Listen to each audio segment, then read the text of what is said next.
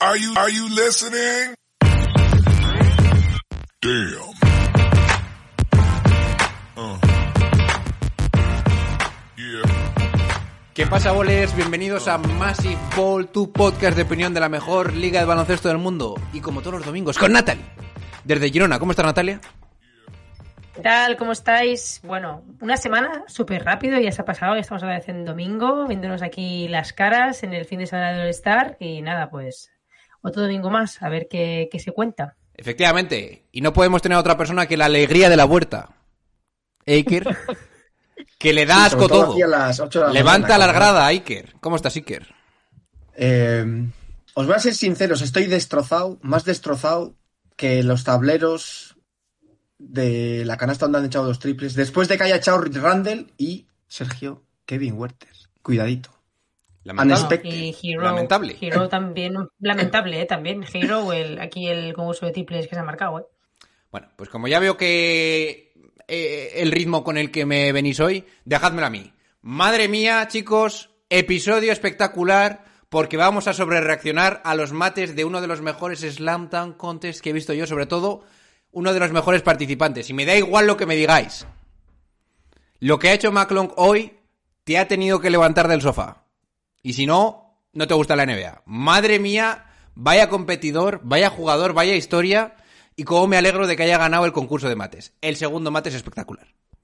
El segundo mate es el giro en el aire. Yo de verdad, hacía tiempo que no saltaba tanto desde mi, de, mi sofá.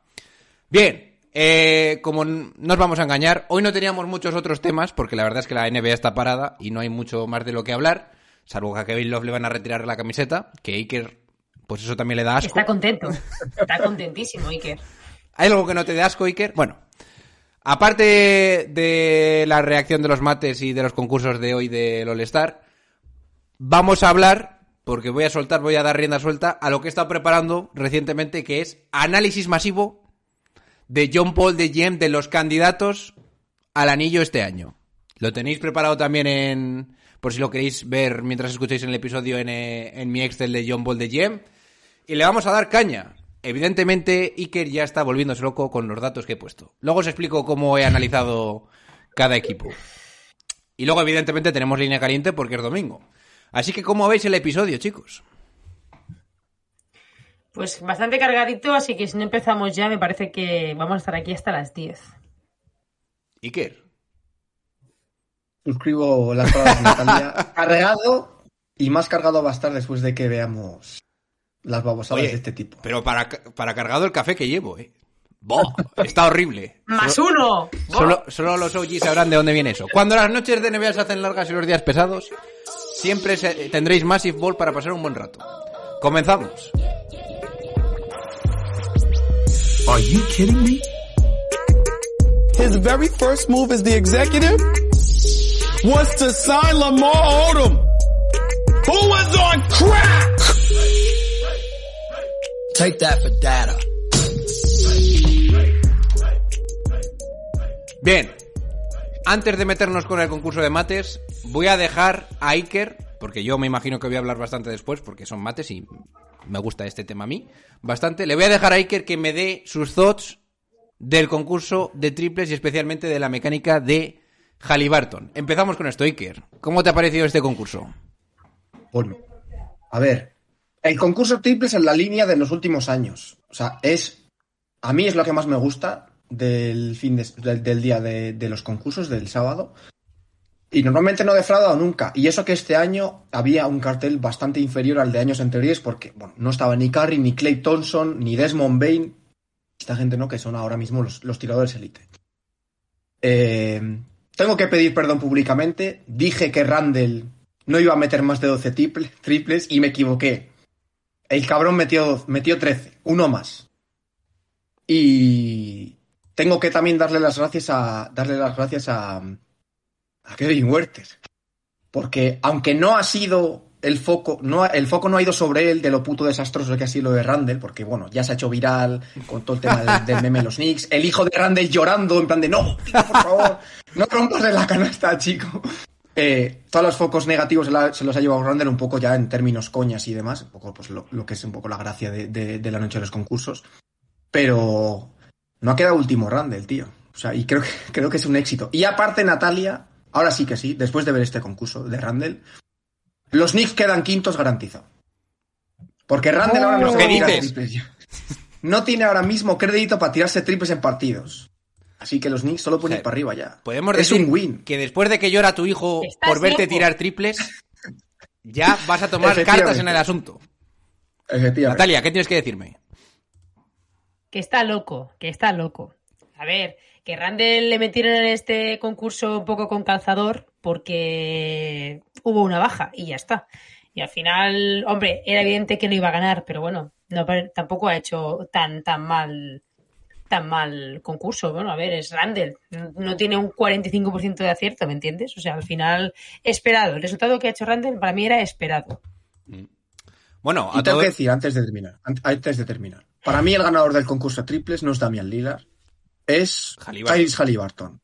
Uf. Porque la dificultad que tiene, si ya sabíamos que tiene una mala mecánica, viéndolo en plano corto, es todavía más flipante que ese tío con esa mecánica pueda meter de manera tan masiva. De verdad, o sea, es una locura cómo coge el balón para tirar, luego coloca bien y tal, y ahora lo estoy viendo, lo estoy viendo ahora. John Wall te tengo que confirmar que el balón le va con la rosca adecuada y precisa. Le va bien. La rosca va de manera vertical, una de las claves por las que chufa tanto. Pero este tío es increíble que meta con esa mecánica, tío. Es increíble. O sea, yo estaba flipando cuando, cuando lo empecé a ver tirar. Dije, no puede ser que coloque así las manos y lo meta todo, tío. Encima en la primera ronda mete 30. 30 puntos o 31 puntos. 31. Una cosa, 31. una locura, tío. Una locura, tío. Así que para mí mi ganador Halliburton, sin ninguna duda. Bueno, vamos a decir cómo han ido las puntuaciones. En la primera ronda, Jason Tatum mete 20, Halliburton 31 con un final espectacular. ¿eh? Buddy Hill 23, que estaba defendiendo título. Tyler Hero 16. Eh, Javi, mm, vete pasando por caja ¿eh? y te vamos cobrando. Julius Randle 13, Laurie Marketing 20 y Demian Lillard 26. La final, evidentemente, entre Lillard eh, y los dos de Indiana, Buddy Hill y Jason Tatum. Que por cierto, quien se lo haya visto con la narración, sabrá que estaba ahí nuestro amigo. Eh, hostia, Reggie Miller. Reggie Miller. Mm. Y no acerta ni una tío, ¿eh? pero bueno. Eh, Aparte, Reggie Miller es un hate, o sea, es- tiene un hate con Nueva York increíble. O sea, di- directamente ha hecho un dishonor a, a, Julius Randle importante. En plan, este tío como que no sé, no sé qué pinta aquí. Yo, yo con Reggie Miller mm, no tengo tanto hate porque sé que tienen mal cartel en Estados Unidos o la gente le critica mucho porque debe valer mucho, debe barrer mucho para adentro y no debe ser tan buen analista. A mí me gusta. No sé, A mí a mí no me, no me molesta. Me gusta más Richard Jefferson, que ha estado por ahí arbitrando y haciendo sus babosadas, pero no está mal. Y sobre todo a mí me gusta muchísimo Jeff Van Gundy y, y, Mark Jackson. O sea, eso es lo mejor que tienen en la, en la televisión americana. Bueno, la final. Gana Dem- Demian Lillard. Un poquito floja, porque yo creo que la, eh, la highlight la hemos visto con los triples de, Hallibait- de Halliburton, que yo he estado todo el rato fijándome a ver si el balón giraba de forma horizontal o un poco perpendicular, pero no. Gira bien y la verdad es que sí que tiene su mérito tirar así. ¿Cambiará la mecánica alguna vez en, la, en su carrera en la NBA este hombre? No, Pero ¿Vosotros no creéis creo. que si funciona y le, le- Sí, sí. le entran, es necesario cambiar la mecánica? O sea, Claro, claro. No creo. Además, por una sencilla razón. Primero, lo que dice Natalia, le entran todas. Y aparte, es un tío que con esa mecánica es capaz de generarse su propio tiro, que es lo difícil. Sí. Porque sí que es verdad que con una mecánica fea puede ser un buen tirador en, en situaciones de catch and shoot, ¿no? en las que no te provoque pues desequilibrios y demás. Pero este tío te hace este- step backs y se consigue cuadrar perfecto para tirar. O sea, que no creo. Es posible que la acabe depurando, porque al final, si os fijáis, todos los jugadores, su mecánica desde su primer año rookie, a- en comparación con su año, pues, con sus últimos años de carrera, cambia bastante. O sea, fijaos en la de Kobe, en la de Wade, en la de LeBron, han cambiado mucho durante años. En la de Michael. metían, No tanto como Halliburton, por cierto. Pero no creo que este tío tenga que cambiar, es que lo mete todo. O sea, ¿quién le va a decir a este que cambie? A ¿No vas a ver. tú que cambie? Yo no digo nada, pero ¿no te parece que salta muy poco para lo que yo creo que va a tener que hacer cuando se juegue tiros importantes en un clutch dentro de un playoff, por ejemplo? A mí me parece que sí. Yo creo que algo tiene que hacer ahí. Pero bueno. Es que no salta nada cuando tira los triples. ¿Lo has No visto? salta hoy? nada, pero es un base bastante alto y tiene muy buena envergadura. Si te fijas, el balón lo saca desde muy arriba. Ya, ya, Iker, cuando te defienda el mejor defensor del otro equipo, rollo Kawhi Leonard, Ya. a ver cómo tiras. Bueno, hay muchas maneras de crearte el espacio. Bote, crossover, step backs. Este tío Con, Le- con Leonard, con Leonard delante. Pues le juega la penetración. No todo tiene que ser un tiro. Ya, ya. Bien, bien. Bueno, algo más que ¿Qué añadir quieres de... que sea este? ¿Qué quieres que sea? ¿Jesucristo No, a ver, en pista? yo no quiero que... A ver, si Halliburton es ahora mismo uno de los jugadores con más valor en la liga. Eso no lo puede negar nadie. Pero yo creo que debería saltar un poco más y, si- y si es posible tener un poquito más de mecánica fluida. Pero bueno. Mira, estoy viendo ahora los de Lillard. Lillard es, un, Lillard es un jugador que salta. Tampoco te voy a decir que salta poco, pero bueno, tampoco tiene una- un jumper bestial. Tira el balón desde bastante abajo y es un base muy bajito. ¿Cómo suple eso? Step backs, side backs, te pela un triple 10 metros, con pollos en la cara, se la suda. Pues estos recursos los puede Hombre, implementar el otro. yo te respondería tirando rápido. También es verdad. Yo creo que Halliburton tiene que una mecánica muy rápida también, Vale. ¿eh? Bueno, bien, que da igual. Sí, sí. Que da igual. Bueno, Venga, físicos. Vamos a empezar a encabronar, ¿eh, Iker? A ver, vamos a cambiar de concurso. El de habilidades, ni, o sea, yo lo he intentado ver, pero ha sido horrible, ¿eh? Cuando se han puesto a dar pases, yo ya he dicho, ¿pero qué están haciendo? Y ya me he ido. Porque, de verdad, yo no sé quién se le ha ocurrido esta mierda, pero no. Y encima no jugaba ni Yanis. O sea, se ha Yo os, voy pirado. a con- yo os voy a confesar que no lo he visto. No lo te culpo. Directamente porque, bueno, y voy a abrir aquí el melón ya, del League Pass. Yo he llegado a casa a las 9 Está más o menos, había ¿eh? terminado todo. Y he ido, voy a, ver- voy a ver los concursos en el League Pass. Es un puto desastre, no puedes ver nada, si estaba todo, todo ahí descuartizado en clips de 3 minutos. No podías ver nada. Lo único que ha servido el League Pass ha sido para enterarme de quién ha ganado. Y me he tenido que ir luego a la vieja confiable, a ir a YouTube, pum, pum, pum. Eh, full contest, full three point contest, full dunk contest, y vérmelo ahí. Sabiendo ya el resultado final que le quita toda la emoción, tío, sobre todo al de mates. Últimamente están Hola. haciendo un poquito las cosas mal en el League Pass, pero no vamos a ser nosotros quien critique más la NBA ya, ¿eh? Ya hemos criticado suficiente. Vale. A ver, se me ha ocurrido, chavales, que nos vamos a hacer pasar por jueces y vamos a valorar cada uno de los mates del concurso de esta noche. Donde yo no puedo incidir más, ya lo he dicho antes, pero lo de McClung ha sido espectacular. Igual se me ha ido un poco la cabeza diciéndote de los mejores concursos de mates de la historia, pero que es que no te lo digo en broma, porque el nivel está tan bajo que tienes uno de estos cada 6-7 años. O sea, que a mí no me parece una exageración, pero bueno. Sí, pero en cuanto a competitividad sí que es verdad que, mm, por ejemplo, desde Aaron Gordon y Lavin no veíamos algo más parecido. ¿Y cuánto tiempo hace eso ya? jugador. Pues a seis años, tal vez. 2016 creo que fue. El segundo también fue 2017, el siguiente. Correcto. Que se Así lo que son seis a- años. A, a Gordon. Bien. Pues eso, a mí me ha gustado muchísimo. Fuera bromas. Y además tenías la historia esta de la Cenicienta con McClung, perfecto. Entonces, bueno, vamos a analizar un poquito los mates. Primer mate, chicos, espero que tengáis ahí el reproductor preparado. Nos vamos a ver el de Trey Murphy, ¿eh? Venga, vamos. Que directamente buscadlo, está ahí, hace el mate de El robo de Alvarado, ¿vale? Bien. Entonces, ¿qué os parece Tiempo en mate? 0-0. ¿Eh? ¿Lo, lo habéis visto ya? Sí, perfecto. ¿Qué le dais a este mate? Al primer mate de Alva- con Alvarado.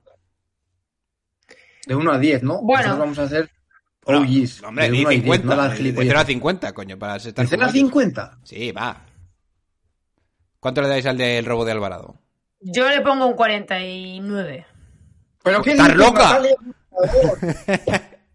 ¿Cómo te mola Alvarado? A ver, Alvarado le das porque hay un punto. Alvarado le das punto ahí, 40 puntos sí, y al mate a mí- 10. A mí me ha gustado la, la narrativa esta de, de- de que se meta ahí, que estaba muy preparado, pero es como que da algo distinto, ¿sabes? Un poco más improvisación. Y luego tampoco la mecánica me parece tan mala. Yo voy a tirar alto, ya os lo digo. Por cierto, voy a añadir una cosa más. Eh, Carmalón, que no vuelva más, ¿eh? Por favor. Bo, qué rata eres, eh. De verdad. Este tío es un agarrado. Yo, si me viene y me lo dice que va a ser un rata Dominic Wilkins o Michael Jordan, vale, pero no el cartero. Bien, mate de... Bueno, quedáis. Yo, ah, bueno, yo al de Alvarado le doy 45, suficiente. Sí, yo 46, que es lo que sería un 6. Todos Vale. 6. 46 Supongo- máximo, porque es un mate que puede hacer un partido normal. Supongo que estaréis, un buen mate en... supongo que estaréis viendo ya el de Sims, el Sí. que mete los dos brazos. ¿Cuánto le damos a ese? Yo creo que aquí se han vuelto locos porque le dan 46. 46. Sí. Yo le doy un 40, porque ese mate es ir a tu zona de confort. Y yo ya sé que saltas muy alto, pero dime, dame algo más. Entonces yo le doy un 40. Vale, el mate de Kenyon Martin Jr., el Tomahawk, a aro pasado, ¿eh? Con el tablero, se vuelve lo- yo- eh, loco Yanis. ¿Cuánto le damos a ese? Espérate que me han saltado los putos anuncios. A mí también. 48. Porque ya lo tengo en la retina. 48. Yo le doy un 47, 48, 47. 48 también. Vale. Nos vamos, ¿Qué al, si- tiene yo, eh? nos vamos al siguiente mate. Vale. Natalia, no tenemos tiempo para tanto. Acuérdate. Vale, vale, vale. Primer mate de Maclum. Que se ponen los dos colegas encima. Yo a este le doy un 50. Ha sido Total. el inicio de la locura.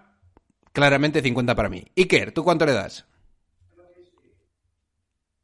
Yo un 49. ¿Por qué?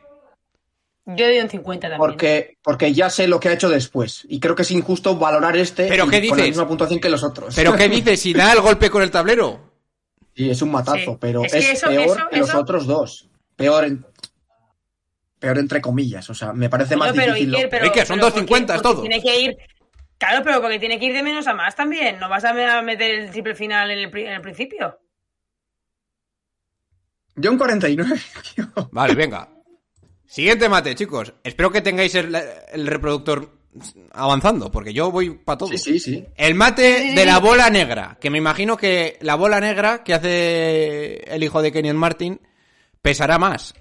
Me lo imagino que es por eso. Y que Era un balón medicinal, ¿no? algo así. Y se lo dan a Dominic Wilkins, que es el único que más o menos sabrá de qué va el tema y por qué tiene más mérito esto, pero a mí no me sorprende para nada el mate. Y le voy a dar un 42-43.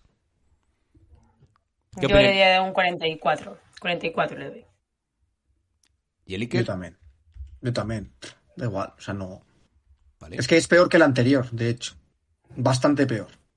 Hmm. Porque yo me he quedado un poco con la mosca de que qué cojones tiene ese balón de especial. Y bueno, sí, la gracia un poco de Mm. salir con su padre y tal. Que también era un matador bastante espectacular. Pero. Poco. O sea, que el mate es muy normal. Bueno, yo ya he dicho que a mí no me ha sorprendido. A mí me parece muy riesgoso hacer cosas eh, dentro de un concurso de mates que solo pueden entender un pequeño porcentaje de la población. Me acuerdo cuando eh, Gerard Green hizo un mate sin zapatillas o con unas tejanas o algo así. Y claro, mm, si eres un matador sabes la dificultad de eso, pero si no tienes ni idea de cómo hacer mates, tú te quedas con diciendo, ¿y esto por qué? Así que yo nunca haría esas cosas. Segundo mate de, de Troy Murphy tercero. A mí este me parece muy bueno, creo que es de los mejores que ha hecho. Sí. Yo, 48. Sí, sí, sí, sí. yo le daría 49 porque no le, no le quiero dar un 49. 50, pero sí. Hmm. Vale, el mate de Jericho Sims, el de la tarjeta. Que mete, evidentemente, hasta, el, hasta la axila en el aro, pero es que luego se carga la puta tarjeta y encima un poco de vergüenza. Yo aquí le doy un 35 y que le den por culo. Hombre, joder. Menos, menos de 40. Yo le pongo. Sí, un 40, porque mira, es de los Knicks y voy a barrer para casa, pero no mucho más. Menos Encima 40, luego se hace tengo- daño, que se, Sí. que se ve aquí tocándose la axila, ¿sabes? En plan. Yo creo que hace eso para dejar claro que ha metido hasta la axila, ¿eh? Mm, Puede ser. Como hacía Yo me los de Vince 40 Carter. básicamente. Primero, porque los mates estos de meter el codo nunca me han parecido espectaculares, ni incluso cuando lo hizo Carter en aquel, en aquel concurso mates bestial. Y porque viene de hacer otro mate donde mete los dos codos, tío. El tema de la originalidad en el concurso también es algo a valorar. Y, tío, si el primer mate has hecho un mate metiendo los dos codos, ahora no hagas uno metiendo un codo. Metiendo el brazo entero. Ay, pero, No sé. pero es que esto es lo de siempre. Al final hay muchos mates y muchos estilos de mates que ya se han hecho. Es que ¿qué más te falta para innovar? Sí. Entonces tienes que montarte ahí algo, pues lo de la tarjetita y tonterías de estas que, bueno. Bueno, segundo mate de McClung. Que normalmente los segundos mates, si hacéis. mm, re- si recordáis, todos los concursos de mates suelen ser los mejores. Por ejemplo, el que se sienta Aaron Gordon encima del aire, básicamente. cuando hace el mate por debajo de las dos piernas. Este mate para mí es el mejor del concurso, fuera bromas. Sí. Y te- 50, no doubt. Yo aquí fue cuando pegué un berrido des- descomunal en el sofá y el colega que tenía al lado dijo, ¿qué te pasa? Me has asustado, tío. Y dije, mira esto. Y él dijo, y el tío dijo, ah, Ah, te bueno, entiendo, tío, te entiendo. te voy a- yo voy a explicar por qué me parece el mejor. El tiempo que pasa con la espalda eh, mirando hacia el aro, hacia atrás, aro. eso es. Es mucho, es suficiente como para que el giro de después tenga que ser tan rápido que el mate, el mate sea Mm. impresionante. Eso es la clave para mí del mate. No, no. La espectacularidad del mate. Es que lo tiene todo. Tiene Pero plasticidad. ojo que hay... Sí, Natalia. Di- no, di- es que está viendo Ah, una cosa digo que el mate lo tiene todo. Al menos lo que yo valoro en un, en un concurso en mates. Que es plasticidad, salta mucho. Te sorprende por el hecho este de que se queda tanto tiempo de espaldas al aro que no sabes cómo va a terminar el mate y acaba pegando un reverse ahí eh, como si fuese flash en un momento.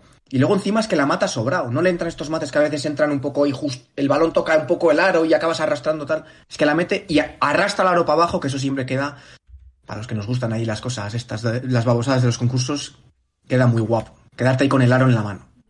Son Y que 50, este no tío, da- y que este tío mide, mide 1,88, ¿eh? Sí, sí, un 88. Añadir una Salta cosa más. vale. Añadir una cosa más. Primero, mm, yo he dado gracias al señor porque además he escuchado bastante hablar a Jamal Crawford acerca de la NBA, de que este tío estuviera ahí impartiendo justicia y de- dejando las cosas en su sitio. Porque Leslie, Lisa Leslie, que le metas a este mate un 49 es para que no vuelvas a aparecer en un concurso de mates en la historia. Vaya vergüenza. He pensado lo mismo. He pensado lo mismo. sí. Vaya vergüenza. Vale. Como cuando Dwayne Wade no le dio un 10 a... porque se equivocó a no sé a quién fue.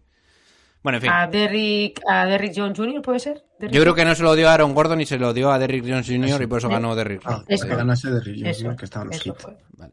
Exacto. Entramos en la final. Evidentemente entran Murphy y McClung. Primer mate de Murphy que se autoecha el balón hacia, hacia el mismo sin tocar el tablero. Y hace un windmill bastante bueno. Este mate tiene la import- la, la eh, lo guay de este mate es que no toca el tablero y por lo tanto tiene que calcular bien hacia cuánto echa hacia adelante el balón. Así que a mí eso me parece bastante impressive. Y que le sale a la primera. Es decir, que la mayoría de estos mates o intentos de mates de otras ediciones que han hecho de parecidos siempre han habido como dos o tres intentos hasta que le cogen el punto. Así que a mí también me ha gustado bastante. Yo le pongo un 49. Yo también 49. 48-49. Vale. Primer mate de la final de McClung. Este amago... Bueno, es que este mate igual también puede ser del- el mejor del concurso, ¿eh? Eh, Es que este es muy difícil, ¿eh? Es que este se baja y luego es como el... A mí este me ha sorprendido mucho porque como que levita en el aire, baja un poco y luego parece que vuelve a subir. Increíble. Esto en inglés sé que se llama double pump. No sé cómo se traduce eso en español. El double pump de McClung saltando a un tío muy bueno. Quizás es el mejor de, de- del concurso.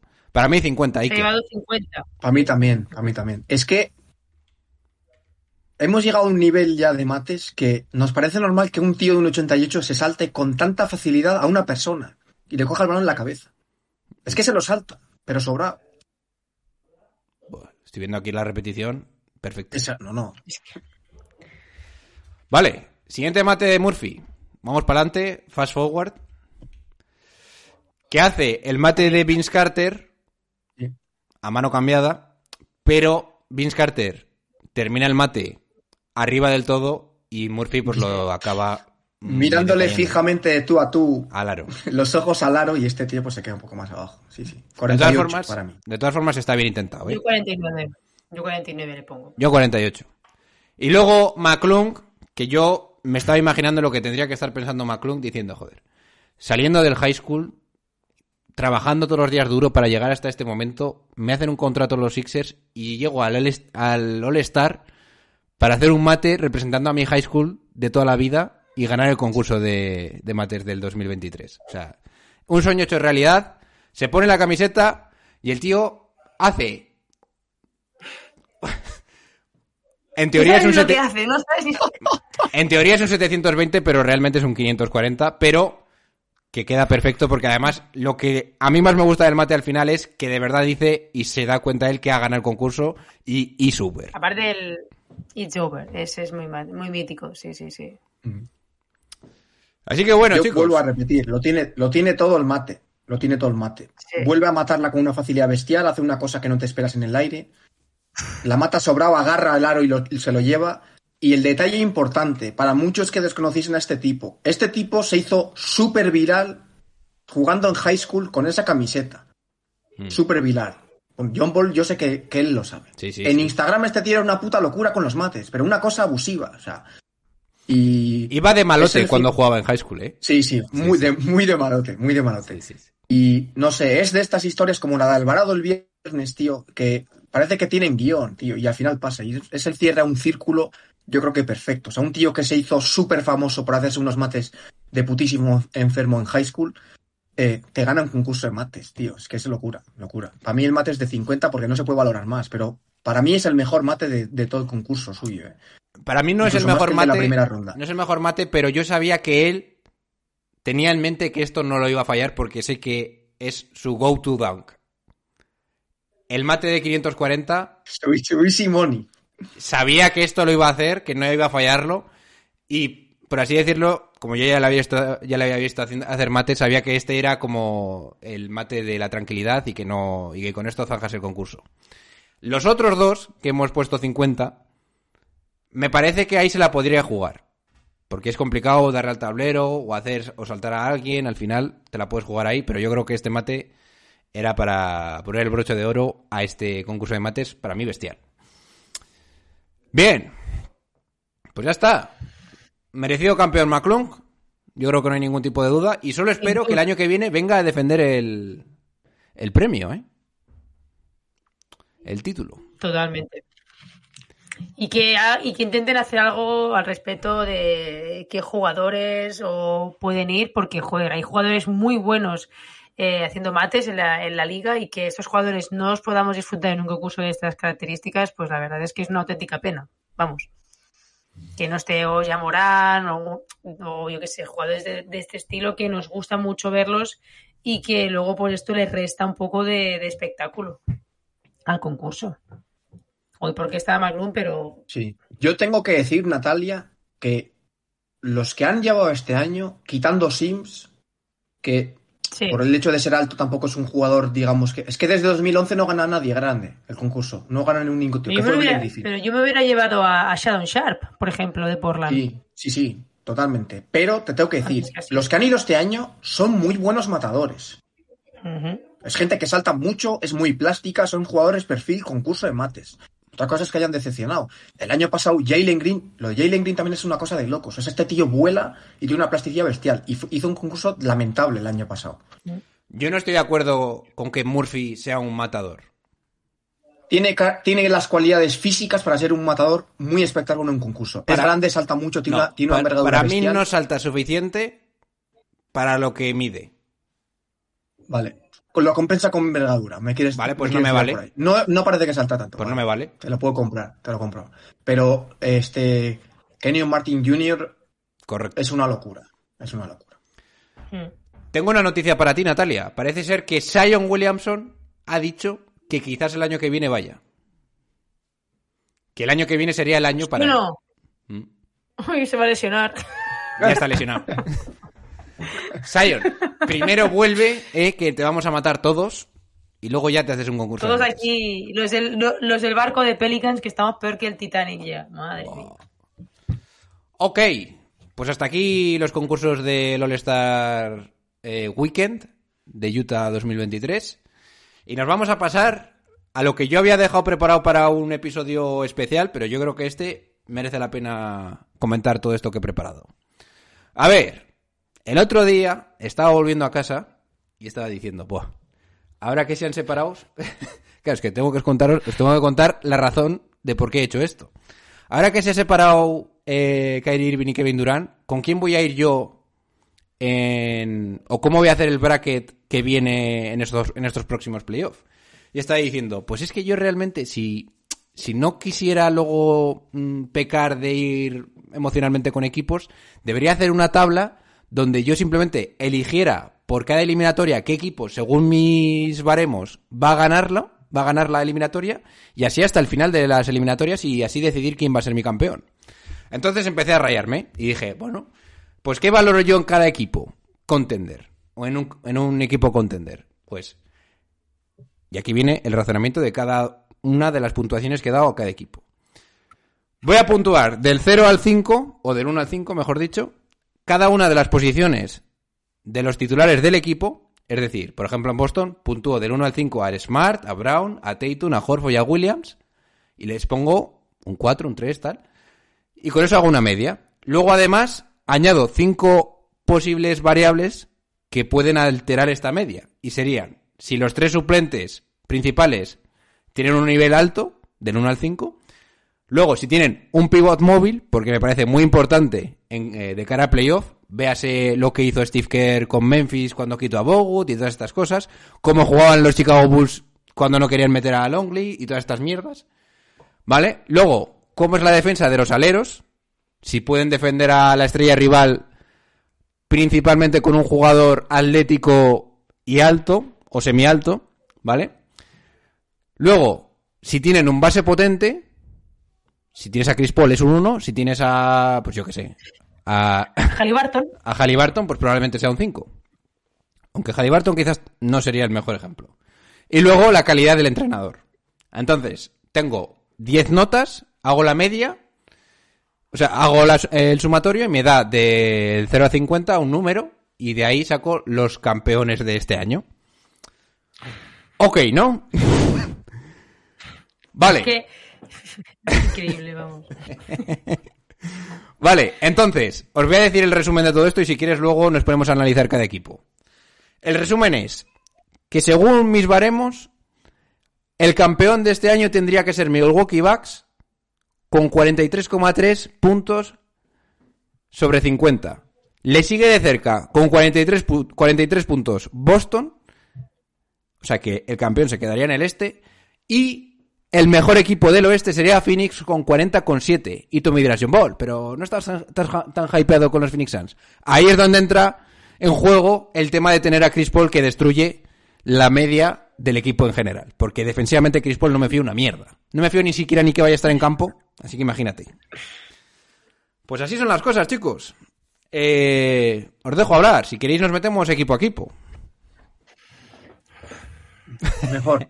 Yo, para empezar, no sé, si, no sé si felicitarte por el trabajo que has hecho, si decirte que estás loco o, Me- me o estoy- qué con el- Me estoy manejando, imaginando aquí la gente de, de- de los que está escuchando el podcast. ¿Pero qué dice este tío? ¿Pero qué está diciendo? A nosotros, a Iker y a mí, esto nos ha, nos ha venido por sorpresa, como le vendrá a todo el mundo ahora. O sea, estamos aquí improvisando total.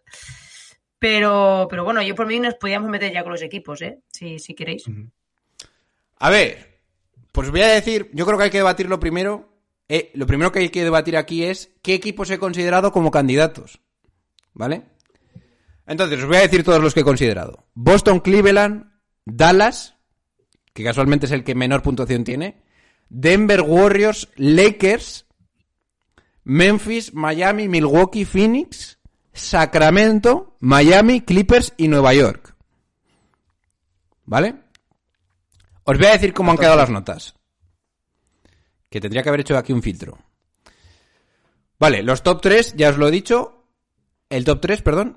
Luego tenemos a Clippers con 37,5. ¿Vale? Igual que Denver. Que serían el cuarto y el quinto. Luego tengo con 35,7 a Lakers. Ojito. O sea que Lakers sería, según mis números, el sexto mejor equipo de la NBA. Vale, con 35,5 tengo a Warriors. Y. Y ya está. Sí. Y ya está. El Luego 35 con 2 tienes a- Sacramento. 35 con 2 Sacramento. con dos. Mm. 34,5 Memphis. Cheto Parau. Ah, no, 35 Cleveland. 35 35 Cleveland. Cleveland. Warriors 35,5. Va, ya hemos hecho el lío.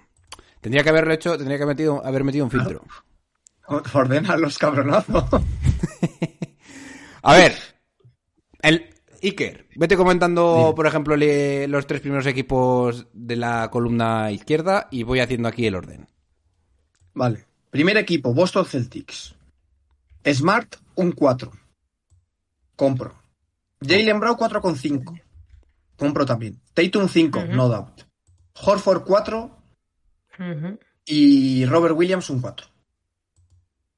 Eh, ¿Tú qué crees, Natalia, con este 5 inicial? Yo creo que con Horford y con Robert Williams han ido un poco arriba, pero bueno, está bien tirada. Y además hay No, que... yo creo que está bien. Los Celtics tienen su bien. o sea, Sí, y, aparte que el rol que tienen el rol que tienen estos dos jugadores, tanto Holford como William, ya, vimos lo bien que funcionó el, año pasado. Y lo que pasa que yo creo que no está ese 5, porque tampoco creo que lo merezcan, pero también está el tema de lesiones, de irregularidades, etcétera. Entonces, yo creo que es bastante justificable, la verdad. Ah, Pero pasaros a las variables que no son jugadores, que yo creo que es lo más interesante. Vale, lo más interesante. Tres suplentes competentes. Le has metido un 5. Yo creo que te has venido un poco arriba. Primero, Sí, tienen a Brogdon, también. que está funcionando muy bien de suplente. Cinco, Pero más allá, más allá de Brogdon, yo creo que el banquillo Grant es. Williams. pero vamos ha a ver. Brogdon. Derrick White, eh, eh, Williams. ¿Qué más quieres? Vale, vale, te voy a decir una cosa, te voy a decir una cosa. Brogdon te lo compro y ese es su nivel, y encima creo que puede jugar a mejor nivel. Grant Williams, que no está jugando bien. Y sí Derrick White parte. no es nivel real. Derrick White ahora mismo está en un nivel que no es nivel real. O sea, no es, no es normal lo que está haciendo. Entonces, si vuelve a niveles, a niveles normales, es un suplente decentillo y ya está. Y aparte tiene, una, tiene algo determinante. Los suplentes que tiene, dos de los más importantes son bases. O son pequeños.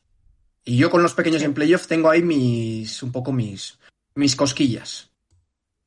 A mí creo que se no me cae un poco por. Williams. sobre Pero- todo. Pero bueno, Por sí que, Williams, sí, que tienen, sí que tienen bastante mejor banquillo de lo que tenían el año pasado con la incorporación de Boston, que fue uno, Sí. digamos que el de los talones de Aquiles de los Celtics el año pasado. Es que tenía una rotación de siete, porque no tenía nada más. O sea, Pero vamos a ver. es un jugador que no Si puede- llevamos no todo el año, si llevamos todo el año diciendo eh, que, que este equipo es de los más completos de la liga, o sea, para mí es claramente el mejor equipo en cuanto a banquillo. Yo no sé qué me estáis contando. Le, le puedes poner un cuatro y medio, que es lo que yo le hubiera puesto, por ejemplo. sí, que yo también te digo que falla- tienen un buen banquillo, pero un 5 es demasiado. Bueno, bien. Yo creo Bueno, que es claramente final cinco. décimas aquí, cinco décimas aquí o un punto, es un poco No también. variará interpretación. mucho. Sí, Joder, que no varía. Varía a muerte. Vale. Pivot móvil, un 5. Compro totalmente. Totalmente. Y no solo por Robert Williams. Horford también es un jugador que defiende muy bien los mismatches, a pesar de tener ya 57 años. Vale. Muy bien, sí, sí. Defensa de aleros. Length. Aleros altos. 4,5.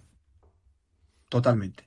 Para mí, Tatum a día de hoy es uno de los tres mejores defensores de la liga en cuanto a aleros altos, si no uno de los mejores. Meto a Anteto como alero también, pues alguno está un poco flipando y se piensa que tengo a alguien an- antes. Y, y Jalen Brown también, aunque no tiene el 6 que tiene, que tiene Tatum, Sí, es bajito. o la presencia en pista Eso- que tienen Tatum en cuanto a, en cuanto a length. eh, Eso es, lo que me de, eso es lo que me condicionó a poner a no ponerles un 5, ¿eh? Mm. Porque luego estaba pensando, Grant Williams, que estaría en esta ecuación, ¿no? Mm, no me convence. Como... Me gusta más de cuatro a mí, de interior. Claro, pero También, eso te, de- no te potencia mucho la defensa. O sea, no es como para 5. Claro, claro. ¿Vale? Exacto. Sí, sí. Vale. Base potente en 4. Yo aquí te tengo que preguntar una cosa. Con base potente te refieres a calidad de un base. No te refieres a un base grande. ¿No? No. Eh, Vale. Esto igual hay que explicarlo. A lo que me refiero es. ¿Va a ser tarjeteado el base en playoff defensivamente? O sea, imagínate que eres Cleveland Cavaliers en la final contra Golden State Warriors.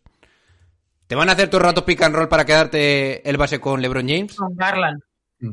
Si la respuesta es no, pongo un 4. A ver, es. Marcus Smart el a defensor del año. Te, re- te refieres a un base potente en cuanto a altura, Sí. Capacidad defensiva en cambios y demás. Claro. Que era un poco mi. Claro. por ahí. Yo creía que ibas por ahí, efectivamente, ibas por ahí. Pero claro, escucha, no solo es la defensa, porque Marcus Smart claro que puede defender, pero también tienes Sí. que mantenerte en ataque ofensivamente. Mm. Sí, Por sí, eso no es un totalmente, cinco. Totalmente. Vale. Sí, sí. Por ejemplo, Sí, sí. Drew Holiday es 5. Sí. Totalmente. Vale. Sin duda, lo sin compro, duda. lo compro. Yo te compro lo del completamente. 4, te compro lo del 4. También te digo también. que creo que en un quinteto, en el quinteto este élite de los Celtics, eh, el jugador contra el que quieres que se empareje tu mejor, tu, estrella, es Smart, eh. os lo digo en serio. Prefiero que me defienda Smart an- antes que me defienda Jalen Brown, Tatum, Horford o Rob Williams, pues bueno, también es verdad que es un mismatch. Pero bueno, a mí, yo prefiero que me defienda alguien, un buen defensor bajito, que un buen defensor alto. Prefiero. Pero bueno, eso, ya- son mi- mis pedradas. Pero creo que un 4 está bien tirada por el hecho de que defensivamente sí, pero ofensivamente pues no tiene tanto nivel como puede tener Holiday o, o algún otro que veremos. Y luego el coach es un 3. Para mí. Por la falta de experiencia. Punto y final. Y escucha, Sí, esta tabla me parece muy interesante, no es por echarme flores, porque si yo tengo dudas de un equipo para considerar que es campeón, ahora mismo en los Boston Celtics solo me fijaría en si Matsula en las primeras eliminatorias va a ser capaz de dar un paso adelante y hacer movimientos clave. Y si eso ocurriese, yo le puedo poner a, a los Boston Celtics en vez de un 3, un 5 o un 4 y medio, y entonces sería para mí el campeón. O sea, sería como lo que le falta a ese equipo. ¿vale? Sí, sí. Muy bien. Voy a darle un poco de flow a esto con los siguientes equipos. Tengo en, en la siguiente pestaña, no sé si se habrá actualizado en vuestro explorador, pero ya he puesto el orden de los contenders en la siguiente pestaña. Sí, pero le voy, a, le voy a dar un poco de flow a, los, a todos los equipos y, y nos paramos donde queráis, ¿vale? Y voy- vamos un poquito rápido. Luego tomamos alguna decisión si hace falta. Cleveland. Garland 4. Mitchell 4,5. Me he equivocado. aquí. ¿Okoro se te ha ido la olla Sí. o te has equivocado, no? Porque, porque he pensado, estaba diciendo... Yo creo que se habrá, se yo creo que se me habrá movido por hacer la- el filtro de ahora. Espero que no haya habido más problemas. Vale, Okoro 3, podría ser perfectamente un 2,5. Mobley 4, Allen 4. A a Okoro le va a poner un 2. 2. 2. Okoro. Sí. Bueno, a ver. Vale, tres suplentes competentes, tres, porque no me fío de nadie. ¿De quién te fías? De Ricky Rubio. Suspendido. Es que les voy a poner un 2. Pivot móvil 4, ¿vale? Defensa de aleros o length 2, porque no tienen aleros directamente. Base potente 2 y coach 2,5. O sea que Cleveland realmente para mí es uno de los equipos más débiles en el playoff. Hombre, 2,5 coach. JB Baja Bickerstaff un poco, ¿no? No tiene experiencia en playoff. Bickerstaff. No, sí, es verdad. Si nos contamos eso, sí es verdad. Sí, sí. A ver, estoy de, estoy de acuerdo. Creo que Garland y Mitchell van a ser un. O sea, es un mismatch continuo, Sí. siendo jugadores En élite ofensivamente. Pero creo que ahí es- puede ser un problema en playoff evidente, sobre todo porque contra qué equipos se van a enfrentar. Que son equipos, los equipos más grandes de toda la liga están en el este. Con Anteto, Es una Jason línea exterior pequeña. Embiid. Sí. Eh, ¿Compráis? sí, compro. Pivot Sí, sí, móvil. compro, compro. Pivot móvil. No sé qué piensas, pero ya retalen Mobley. Hombre, Eso yo considero que en un momento clave quitas a Jarrett Allen, te pones a Mobley como, como pivot. Ese es el razonamiento. Vale. Pero no le pongo un 5 porque si solo tuvieras a Mobley de pivot y ese sería el único pivot que tuvieras, probablemente será un 5, pero como tienes que ajustar con Allen, es un 4. Vale, Bien. Compramos. compráis. Dallas lo podría llegar a atreverme a decir que le debería ser quitado como contender. Pero como está Luka. Doncic, lo mantengo. Pero por Luka Doncic. Vale. Kyrie Irving 4,5. Lu- Eh, Doncic 5. Hardaway 2. Green 3. Powell 3. Tres suplentes competentes 1. La peor nota. Pivot móvil 2. Porque Powell, el hombre, o Clever, pues no puedo, hace lo que puede. no puedo darles un, Total. no puedo considerarles ni pivots. Defensa de aleros length 1. La peor nota. Base potente 4. ¿Vale? Kyrie Irving se puede mantener perfectamente. Coach 2. Si alguien me quiere argumentar que el coach es aprobado, vale, pero hasta ahí. Hombre, podría ser aprobado porque el año pasado en playoff, bueno, a ver, mm, también llegó a finales de conferencias. Sí, también seguimos la línea de la experiencia en playoff que, que comentabas antes. Vale. Pero no más de un 3.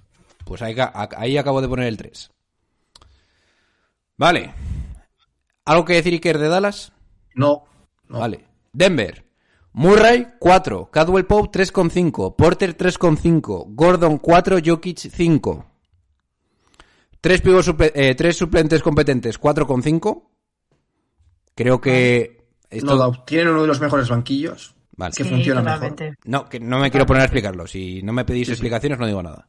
Pivot móvil 3. Cuidado ahí. Jokic tiene que jugar y tiene que ser 3. Defensa de aleros 3,5 por Porter. Si no sería más. Si no sería más. Ah, pero sí, Vale. le bajas mucho, ¿eh? Bueno, Pero es que tienes que jugar. O sea, tienes para mí Denver depende que Porter juegue bien. claro, claro. ¿Vale? Base potente 3. Coach 3,5. Bien. Hmm, sí. Dejando a Denver, el mejor equipo ahora mismo de la NBA, casi. Si no está. Bueno, será el segundo si no es Boston. Con 37,5, que es una nota justita para ser competidor potente. Vale. Ahora vienen los Lakers. Jorge, esta va por ti. Lakers. De Angelo Russell 2,5 a prueba, a prueba justo. Malik Beasley 3. LeBron James 5. Vanderbilt 3,6. Porque le quería poner más que 3,5, básicamente pero no un 4 porque no puedo considerarle como un como Horford, por ejemplo. Y Anthony Davis 4,6, 4,6, porque no quería ponerle 4,5, pero tampoco le puedo poner un, se- un 5, ¿vale? Tres suplentes competentes, pues ahora ¿Qué ha conseguido ahora? 4,5. Y no me he atrevido a poner un 5, pues porque no me fío de Angelo Russell. Porque van decimoterceros, cabronazo. Por eso no te has salido. Correcto. Coño, yo creo que está bien el 4,5, ¿eh? Sí, sí, sí, totalmente. Pivot Sí, móvil. Sí, totalmente. Pivot móvil 4. Sí, Coincido. lo tienen. Defensa de aleros 3. Tienen a dos además, ¿eh? Tienen a dos. Defensa de aleros Cuidadito 3. Con Loki Bamba. Bueno. Para mí, defensa aleros length, te has venido un poco abajo, ¿eh? Sí, pero Para tú mí te tienen fías. tres élites. No, Dos pero- élites y uno que puede ser muy bueno. No estoy de acuerdo. LeBron James no le veo defendiendo al nivel de más de tres. Ya, ver- ya. Escucha, Ya lo Iker, hay que ser, hay que ser Ya hablaremos justo. en Hay que ser justo. Acéptalo, Iker, asume. Es un 3.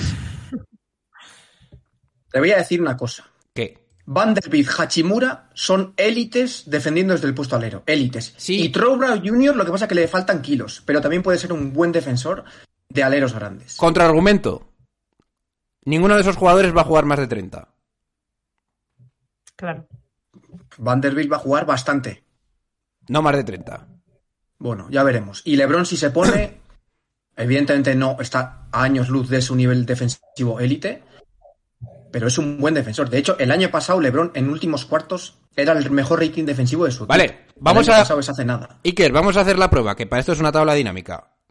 Bien, Por echarme flores. Imagínate que le pongo un 5. bien. No, yo no te- para mí no es un 5, ¿eh? No es un 5. Para mí no es un 5. Pero es más de un 3. Te digo, es que Hachimura y sobre todo Vanderbilt, tío.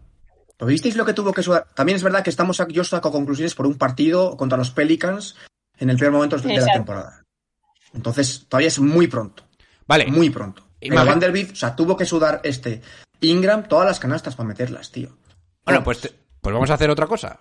Le No pongo un pongas un 4 cinco, yo un, no cuatro- creo que sea un, cinco. un cuatro en defensa de aleros y le Mira, pongo... ni para ti ni para mí, un 3,5. No, le vamos a poner un 4 Sí, en defensa sí. de aleros y vamos a decir que Malik, eh, que Beasley y de Angelo Russell las meten de 3.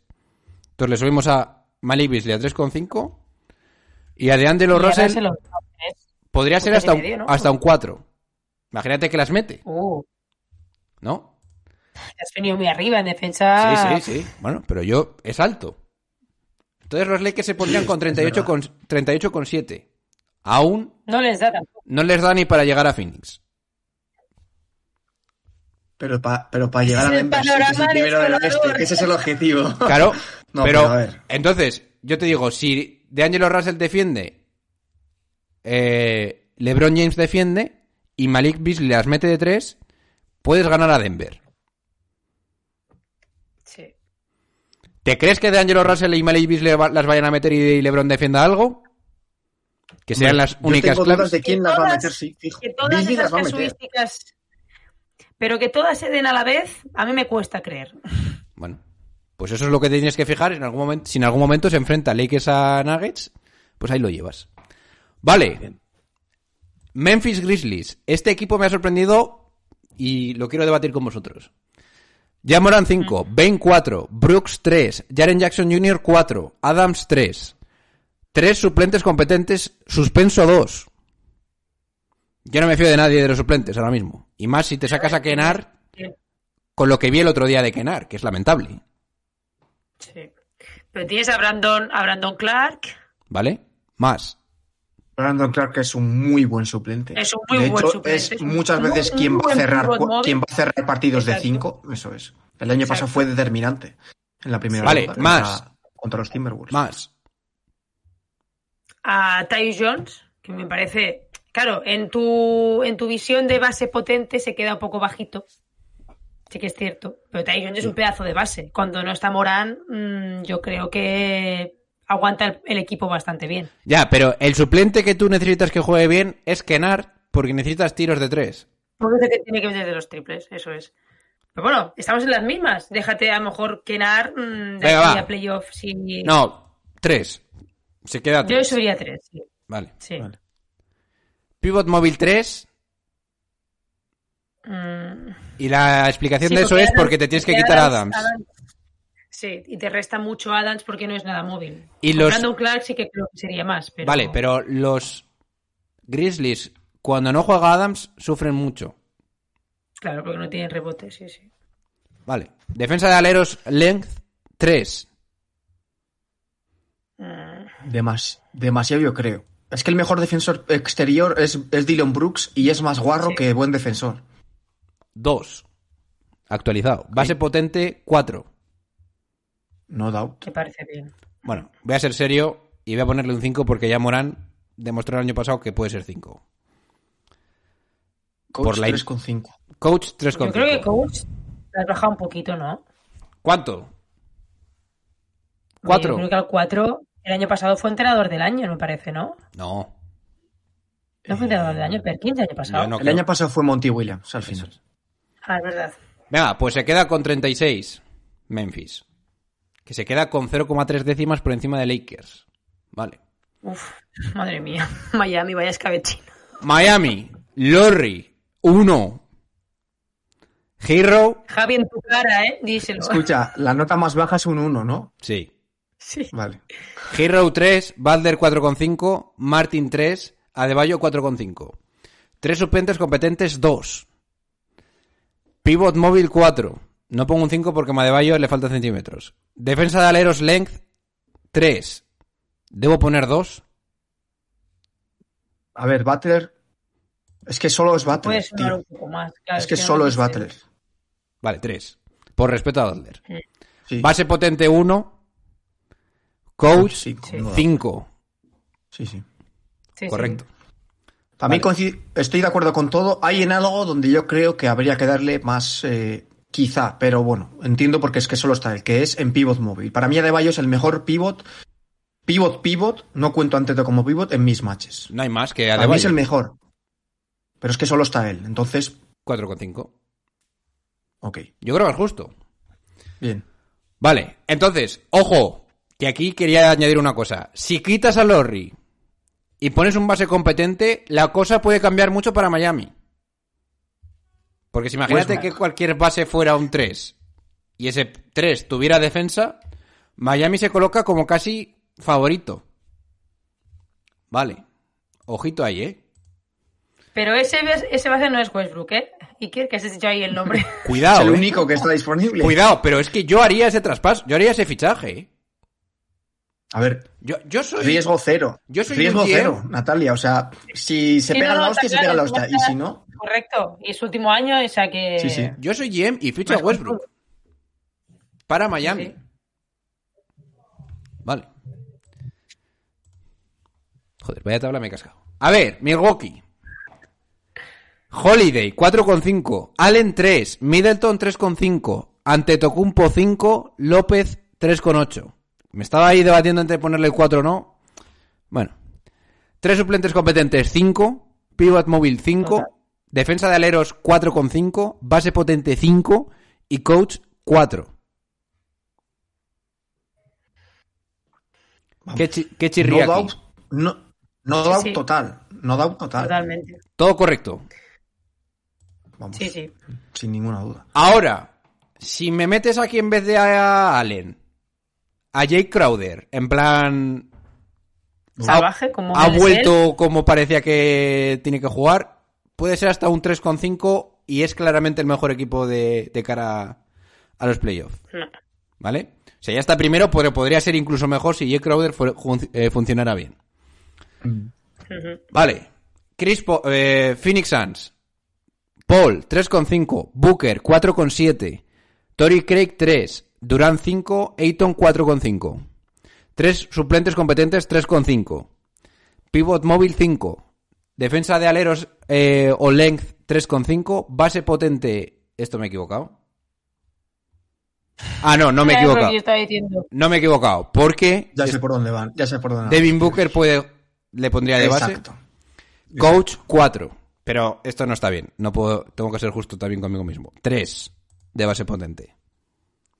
No puedo. Sí, porque no puedo- va a ser algo muy habitual en el tiempo. No. Eso es. No puedo No. hacer esto. Podría serlo, podría serlo si aquí el Monty tuviese un par de Webers, pero Vale. Sí, a mí tampoco me a gusta tanto no. Devin Booker como, como, como base. ¿eh? pero no es para no es para sacarle el potencial de Devin Booker como base. No, no. Claro. Es para hacerte una peora, una mejora por sustracción con Chris Paul en esos Espera, espera, espera. Claro.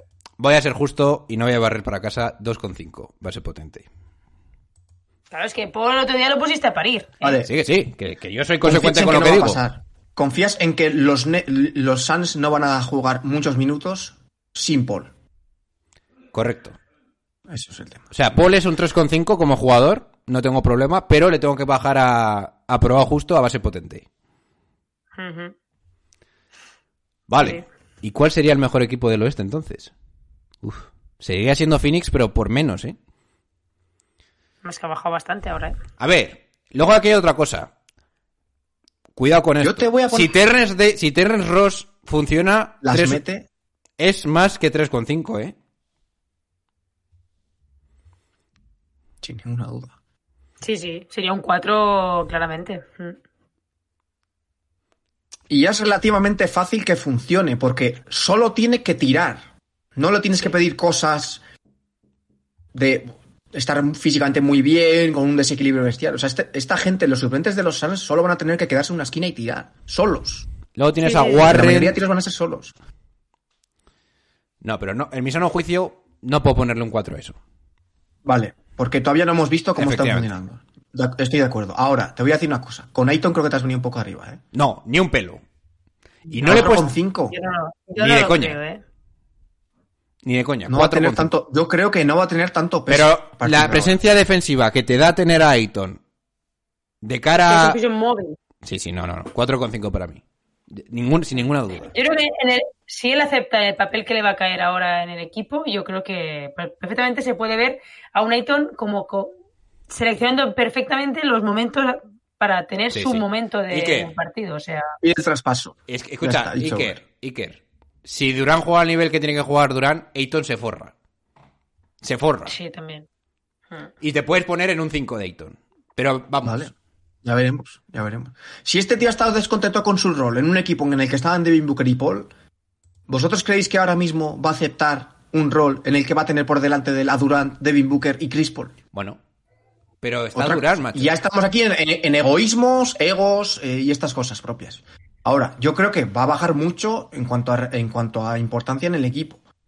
Que puede tener un rendimiento élite, no tengo ninguna duda. Si este tío es capaz de hacer un 20-10, es capaz de hacerte un 10-10 y mantener el nivel de importancia Pero es en que el yo equipo. sigo pensando que va a hacer 20-10. Vale, sí, sí. Venga, va, le voy a poner un sí. 4. Venga. 4, ¿estás de acuerdo? Sí, y bueno, a ver, con 4,5 te lo digo también, que también te lo compro, pero bueno, es que es, Va, todavía va. no me lo hemos- es que el tema es que no lo hemos visto con Durant no, todavía. Si es que yo esto... Escucha, yo voy a ir con Phoenix en el playoff. Pero cuando haga el puto bracket, quiero decir las cosas sin pensar en, en qué es mi equipo. Entonces, vamos a ser Vale. justos. 4 para Ayton Sí, sí. y base potente aprobado de milagro. No, ¿qué cojones? 2. Sigues, Correcto. Deja de pensarlo ya porque lo... Correcto. Vale. Sacramento, por mencionarlo, pero bueno. Porque es tercero del Porque oeste. está Ochoa, ¿no? Sí, no, porque es tercero del este y no puedo no, no meterle. Fox 4,7. Herter 3,5. Vance 3,5. Murray 3. Sabonis 4,5. Tres suplentes competentes 3,5. Me gusta lo que veo desde el banquillo de, de Sacramento. Pivot móvil 1. Defensa de aleros 4. Base potente 4. Coach 3,5. Pero aquí va a ser potente 4, bueno. Aunque es, claro, es que estamos Bueno, muy no, no, no. Espera, para, Fox. para. Es un, es un muy buen defensor Fox. Base eh. potente puede, ser- cinco. puede quedarse pequeño. Nada, 5. Claro, puede claro. quedarse y, luego cinco. tienes a, y luego tienes a Devion Mitchell de suplente, que es también otra bestia defensiva. Sí, sí, yo creo que sí, Ah, nada, cinco me cinco. parece más. 5. Vale. Warriors. Curry 5. Thompson 3. Wiggins 4. Green 4. Looney 4. Tres suplentes competentes. 1 con 5. Pivot móvil 4. Defensa de aleros. Length 2. Hasta que Cominga no haga algo, no me fío de nadie. Base potente 3. Coach 5.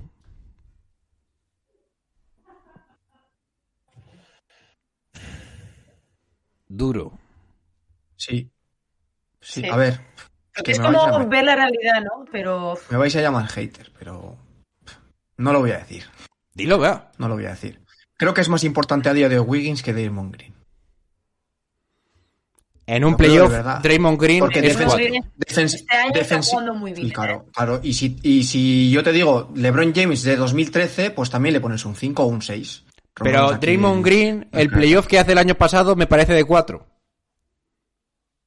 A pesar de los partidos partido esos de la final. hubo varios partidos en las finales que no podían Vale, ir. en la final, en la final, dos partidos. Yo te voy a la decir una cosa. Es un jugador tremendamente importante para el estilo de juego, enlazar un poco todas las jugadas y demás. Y por tema actitud y súper importante con el- los compañeros y demás. Pero Wiggins es más importante por un factor para mí determinante. Y es que te puede igualar o superar el rendimiento defensivo de Draymond Green y en ataque te lo destruye totalmente, tío. O sea, es un jugador que en ataque aporta muchísimo más que Draymond Green. Me estoy refiriendo al ataque por su propio pie, puntos. Escucha, para él. no puedes poner a, a Wiggins más de 4, me parece a mí. No, pero a Draymond Green menos de 4 sí. ¿Cuánto a Green? 3,5. Vale. 3,8. yo no lo tocaría, ¿eh? Yo lo dejaría así. Natalia, tío, que hubo la- el año pasado en las finales hubo un partido que es que se fallaba tres bandejas seguidas. que No podía jugar. Sí, es que le quitó, sí. lo quitó Kerr, tío. Sí, pero en el partido que tenía que estar estuvo el cabrón.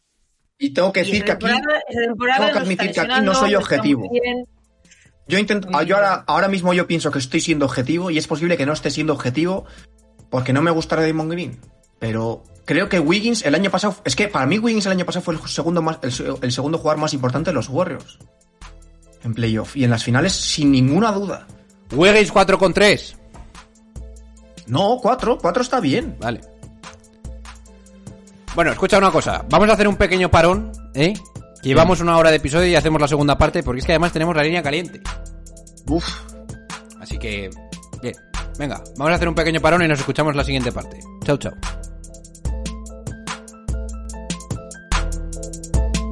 the level of cruelty that continues to be exacted against New York Knicks fans. It's pretty hard to take. took the fourth pick in the 2015 NBA draft. The New York Knicks select Kristaps Porzingis from Liepaja, Latvia. He last played for Sevilla in Spain.